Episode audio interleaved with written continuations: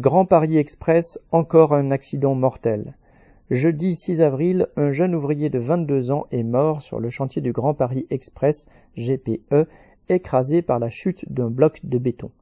Le maître d'ouvrage, la Société du Grand Paris, SGP, établissement public chargé de piloter le projet, a reconnu que ses prestataires ne respectaient pas assez les exigences de sécurité et a promis, citation, de tirer toutes les conséquences de ce dramatique accident. Fin de citation. Ce chantier gigantesque a déjà fait trop de victimes.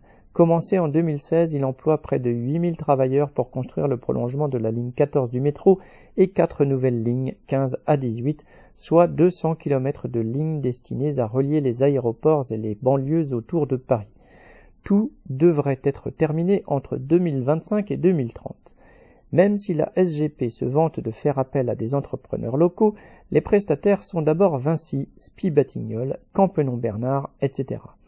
Des majors du bâtiment qui, comme le dénonce au journal Le Monde le secrétaire général de la Fédération du bâtiment CGT, citation, répondent à des appels d'offres dans des délais très courts, n'ont plus la main-d'œuvre formée et vont chercher jusqu'à sept niveaux de sous-traitance. Fin de citation la SGP se targue de faire signer à ses entreprises des chartes sur la sécurité à respecter sous peine de pénalités financières et d'imposer un audit annuel.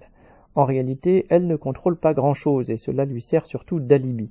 Entre intérim et sous-traitance, qui fournissent de 60% à 75% du nombre total de travailleurs, le système permet de diluer les responsabilités.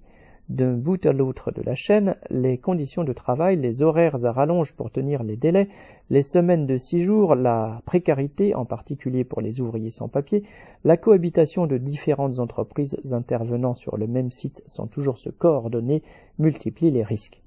Le résultat est là, on compte 18 accidents graves depuis 2020, 5 morts, entre autres par chute de matériaux et manque de protection selon l'inspection du travail et ce bilan dramatique risque de s'aggraver au fur et à mesure qu'on approchera du terme des travaux fixés aux géants du bâtiment qui, pour reprendre les mots d'un responsable syndical, citation, continue de sous-traiter les accidents, fin de citation, pour leur plus grand profit.